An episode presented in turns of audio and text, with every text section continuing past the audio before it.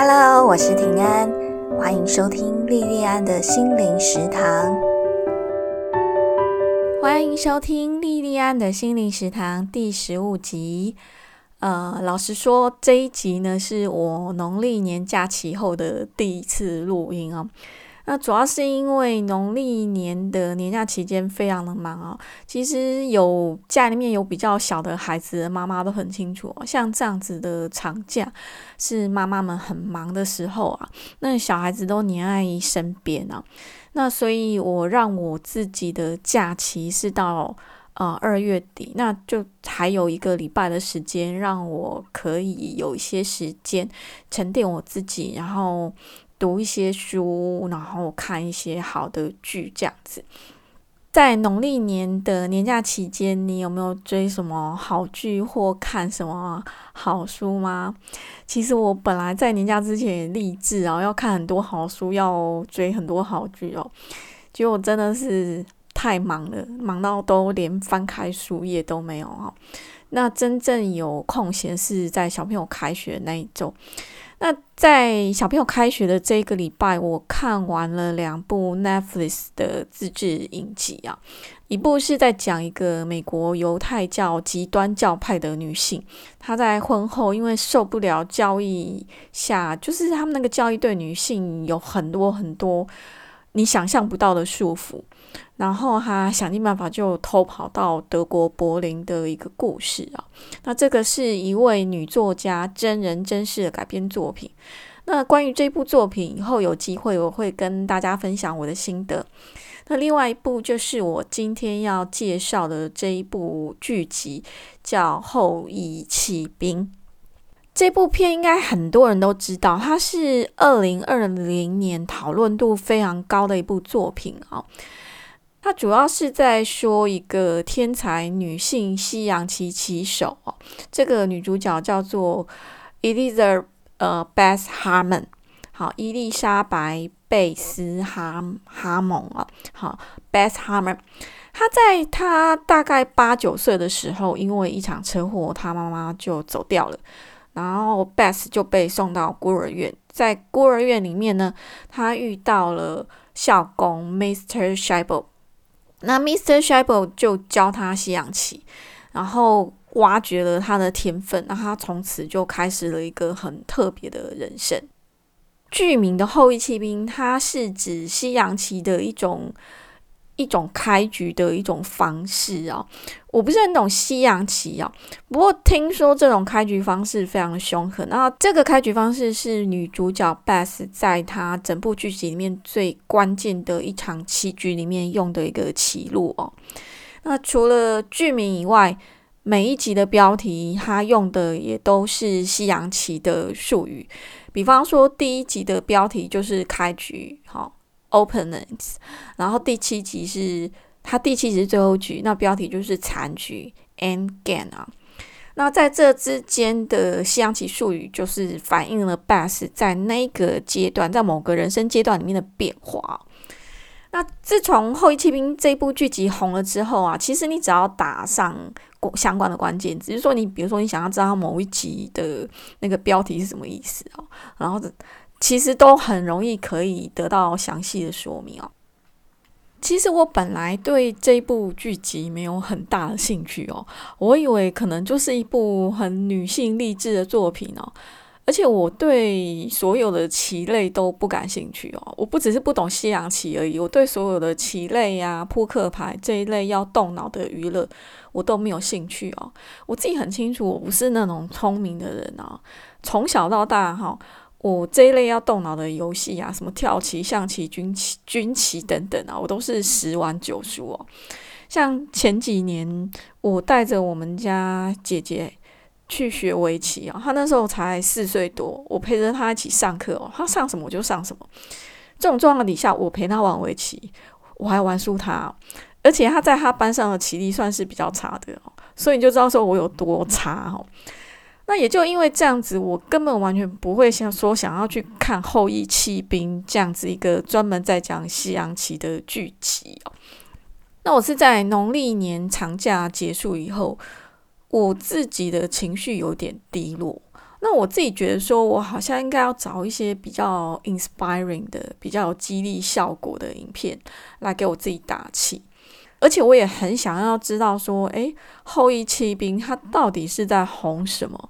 所以我就试看看，点开 Netflix 的这部片，就没想到说，哦，我一点进去之后，我就停不下来哦，真的觉得它非常非常的好看。《后羿弃兵》这部剧集，它是改编自美国小说家沃尔特·特维斯他在一九八三年出版的同名小说。整部小说所有的故事情节百分之百都是虚构。虽然它是虚构，可是我却意外的觉得非常非常的有共鸣哦。我甚至觉得说，我自己啊，还有我身身边的很多亲朋好友。其实我们都是程度不同的 best，都是带着属于自己天分，只是说他自己不晓得说他自己有这个天分。然后还有就是 best 还有成瘾的问题，我觉得我们每一个人可能多多少少程度不一样，跟 best 一样有着成瘾的问题。那听到这边，你可能会反驳啊，你会想说，哎，我又没有酗酒啊。或者是说你根本不喝酒，然后你也没有吸毒，你怎么可能会有成瘾的问题？那这个我们就来聊聊说，诶，这部剧集带给我什么样的启示啊？我们来看《后羿弃兵》他这个剧哦，Beth 他刚进孤儿院的时候，因为孤儿院给的儿童镇定剂，然后他就开始对镇定剂产生依赖。然后后来他被收养以后，养母让他尝试酒的味道。然后他有渐渐的就开始跟他的养母一样，对酒产生了依依赖。酒跟镇定剂是有形的，我们看得到他上瘾的东西。其实，在剧中让 Beth 成瘾的还有一个无形的东西，那个东西也让 Beth 有很大的依赖。这个东西就是瘾，就是 win。他对。瘾成瘾啊！其实你这个，你从他一开始跟 Mr. Shibble 在下棋的时候，他输棋的样子，你就大概知道说他真的不能接受输的感觉哦。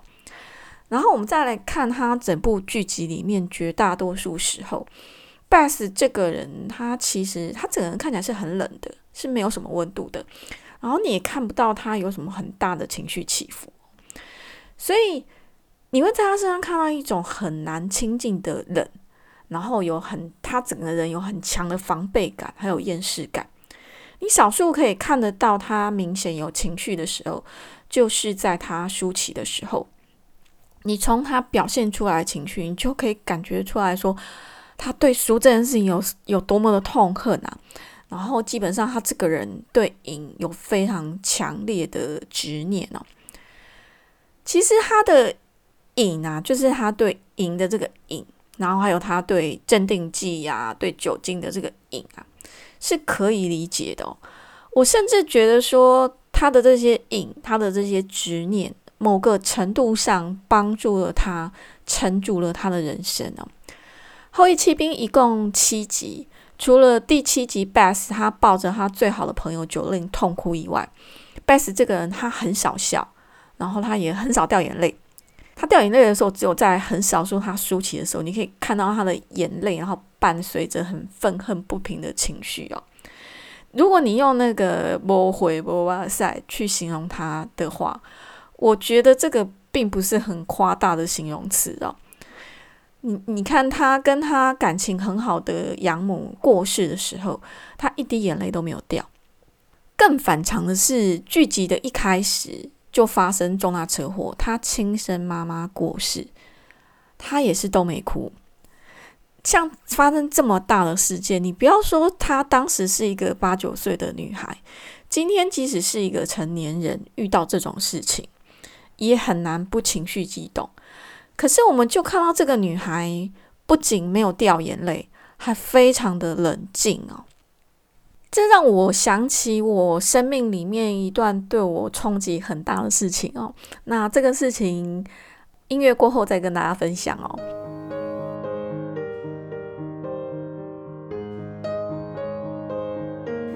其实我本来结婚之后是不打算要生小孩的，可是二零一一年那一年年初，我意外怀孕了。那刚发现怀孕的时候，其实我是很排斥肚子里面的那个小孩的。可是我在第二次产检的时候，透过超音波听到这个小孩的心跳，然后看到一个很可爱的小小人在里面哦。我不知道为什么，就突然之间母爱大迸发，就开始非常非常喜欢这个小孩。那就在我已经很喜欢这个小孩子之后几个礼拜。我就开始很频繁的出血，那当然我也是有去看医生啊，然后有吃黄体素、好安胎，可是还是止不住这个一直出血的状况。就在怀孕十几周的某一个晚上，我整个大出血。那大出血的量有多大？是连那个睡眠用那种最厚的卫生棉哦，就是。整个一下子用上去之后，就迅速整个都湿掉，然后湿到床单都湿，然后就是等于是躺个几分钟就要换卫生棉，都是全湿的。那我就去急诊啊，那为了保住他，我就开始住院，完全卧床安胎。完全卧床安胎是完全躺在床上，是不能起来上厕所的，不能起床上厕所洗澡。那其实是非常非常辛苦。那这一住就住了一个多月啊。那这一个月里面的状况，有的时候好，有的时候不好。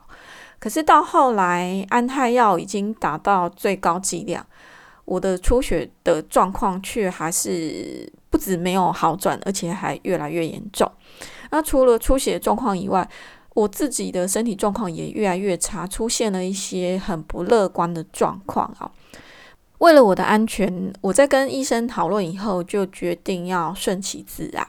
决定要顺其自然之后，我就出院了嘛。那到家的那一天是中午，那当天的整个下午跟晚上，我都一直觉得肚子里面有个东西一直在滚，很剧烈在滚动。那我那时候也不知道发生什么事情。那我就是乖乖的吃医生给我的安胎药，很频繁的吃啊，啊，就是乖乖的吃药。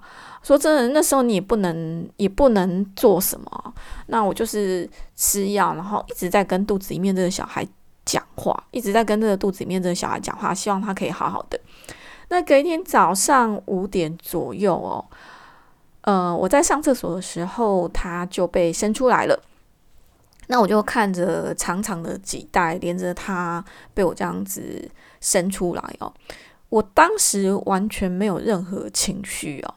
那我就是跟我先生讲说发生了什么事情，那请他带我去医院这样。那因为这种状况我也不知道怎么处理啊，我我们不是医疗专业人员，所以我就让他连着我，然后我用最大号的卫生棉包着他，松松的包着他，然后我就躺在车上，让我先载我去医院。那到了医院之后，我也是都很冷静。然后我跟我先生说：“你去上班没关系，我自己一个人可以处理啊。”所以，我接下来就是就是自己一个人处理所有事情啊。然后我就看着医生啊剪断了脐带，然后我就看着这个小小的人被摆在我病床旁边的桌上。那它只有我手掌大小的长度而已哦，可是五官很清楚，然后四肢健全，然后它旁边有一个纸牌，就写我的名字，还有它的体重啊，五十 G 啊，就是五十公克这样。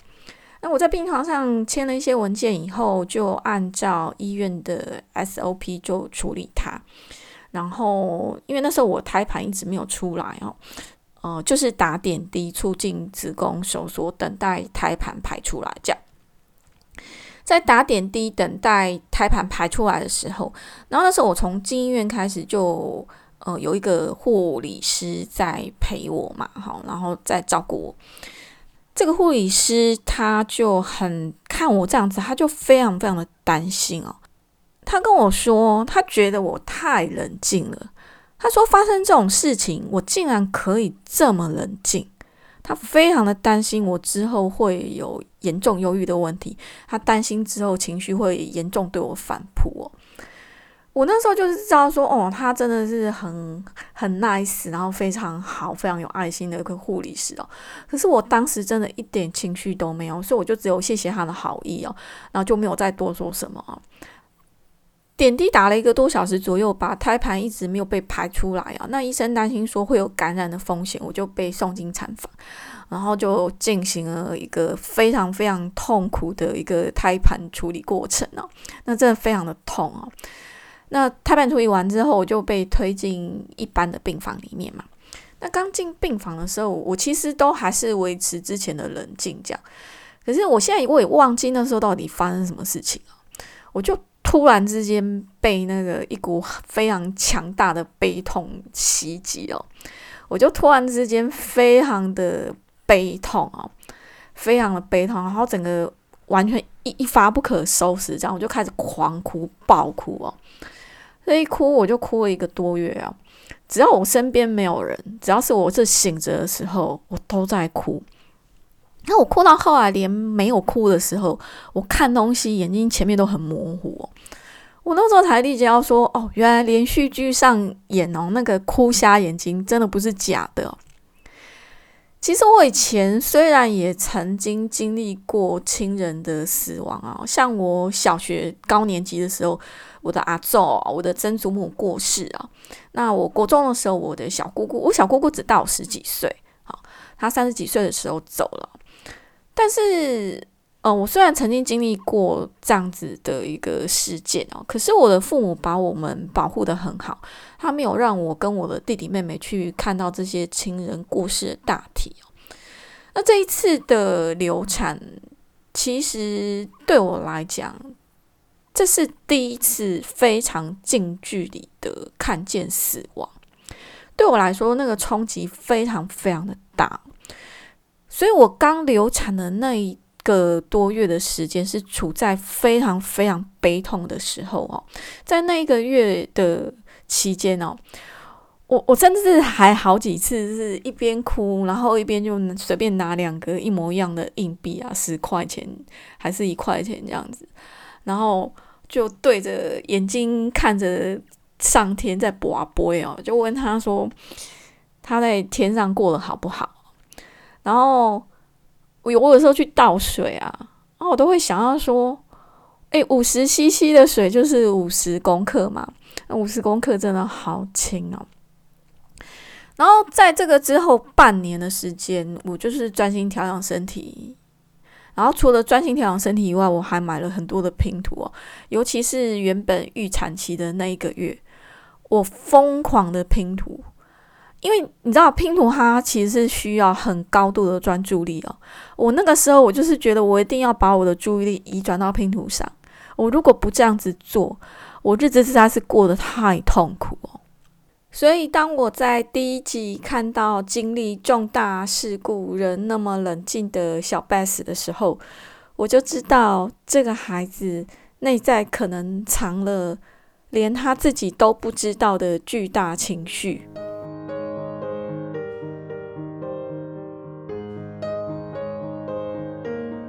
这个情绪可能是悲伤，可能是恐惧。也可能就像 Mr. Scheibel 说的是愤怒哦。贝斯在六十四格的夕阳旗里找到让他安心的力量。生命那么无常，他那么渺小，生命的一切都不是他可以左右的。可是他在棋盘里找到了掌控感，就像溺水的人在茫茫大海中发现了浮木。同样也是浮木的，还有镇定剂跟酒。这两样东西帮助他麻木感官，逃避现实。他对西洋棋的造诣当然有天分的成分在，可是他对西洋棋的热情跟执着，我觉得是他生命历程里面的必然。那么悲惨而破碎的童年，还好还有夕阳旗，让他在生命里有一个可以依托的地方。其实人生哦，即使没有像 Bess 一样经历那么大的事情，也都是很艰难的。在艰难中，我们多数人其实也都像程度可能没有那么大的 Bess 一样，有着一些或大或小的一些瘾。有些瘾很容易被发现，比方说烟啊、酒啊、手机、网络。可是有些瘾就比较不是那么容易被察觉。比方说，我很多朋友早上没有一杯咖啡，他就没有办法好好开始一天。咖啡就是他的瘾。我有段时间工作压力很大的时候，我每天下午都一定要喝一瓶可乐，有的时候一瓶不够，还要喝到两瓶。那我这几年情绪比较低落的时候，我就会吃那个薄荷口味的曼陀珠哦。那其实我就是一直觉得说，我就是一定要有那个东西在我嘴巴里面嚼哦。那这个都是有形的瘾啊。那至于无形的瘾啊，它不止难以发现哦，它对人生的伤害可能更大。就像 Bess，他对瘾成瘾啊。那或者是说，我们可以看到说，有些社会上有一些知名人物对权力、对名利成瘾。或者是说，我们身边有些亲朋好友，好，可能就是我们自己对感情，或是对某个对象的执着，其实我觉得那个也是瘾哦。那这些瘾反映的是什么呢？反映的就是我们内在的匮乏跟对存在的不安。要能够清醒的去觉知这样的匮乏跟不安。去疗愈这样的匮乏跟不安，我觉得并不是一件很容易的事情。而最大的疗愈力量就是爱。其实人生哈，有时候很难讲，你知道吗？只是一件，有时候只是一件看起来微不足道的小事哦，就足以改变人生。在《后羿弃兵》这部剧集里面呢，Beth 的养母她因为喝酒喝到后来猝死嘛。那贝斯他也因为酗酒，差一点就毁掉他自己的人生。可是就在他的人生即将崩毁的时候，九令啊，他的好朋友九令来按了他家的门铃，改变了他。九令他自己可能也不会想要说，诶，他去贝斯家按的那一声门铃，拯救了贝斯的一生哦。他的到访不只是让贝斯那一天不喝酒而已哦，最重要的是，九令让贝斯看到了。在他身边一直存在着的爱，贝斯他没有手足哦，他没有兄弟姐妹，可是九令给了他姐妹之情啊，姐妹之爱。然后他是一个父不详的孩子，可是 Mr. Shibel 给了他像父亲一样的爱，这些爱弥补了他破碎的心灵跟童年哦，让他理解到说，即使他是一个孤儿。也还是有人爱他，有人愿意陪伴他，帮助他一起经历世间的辛苦跟无常。爱就像一艘坚固的大船，他在船上有人守护着他，他可以不必再紧抓着浮木不放。我我不知道有没有人跟我一样哦，看到第七集 Bess 抱着九令痛哭的时候，就跟着一起哭哦。其实我看到那边的时候，我真的是替 Bess 松了一口气哦。你看那么多年那么深的情绪，他终于释放出来了哦。我真的觉得他真是辛苦了。后羿弃兵他七集的剧情里面有很多场的棋局哦，其实每一场棋都像人生的缩影啊。到了最后啊，在《后羿弃兵》这一部片的最后，其实 Beth 最大的敌手不是世界棋王那个俄国人哦，而是他自己。到了最后，他终于赢过那个俄国棋王的时候，那个赢的意义不只是他专业领域上的胜利哦，更是他生命里面的胜利。他终于克服了他的脆弱，赢回他的人生。那我是看到这部片，我觉得我也要努力学习贝斯哦，去直视我生命里面的课题跟脆弱，勇敢的去面对跟克服这些课题跟脆弱。这是这部剧集给我最大的感动跟启发哦。不知道你这一部剧集你看过了没？如果你已经看过了，希望我的心得也能够给你一些不一样的想法。如果你还没有看过，我真的觉得它很值得你花七个小时时间去看，我相信你不会后悔。今天的节目就到此结束喽，谢谢你的收听，希望你喜欢我的节目，我们下次再见喽。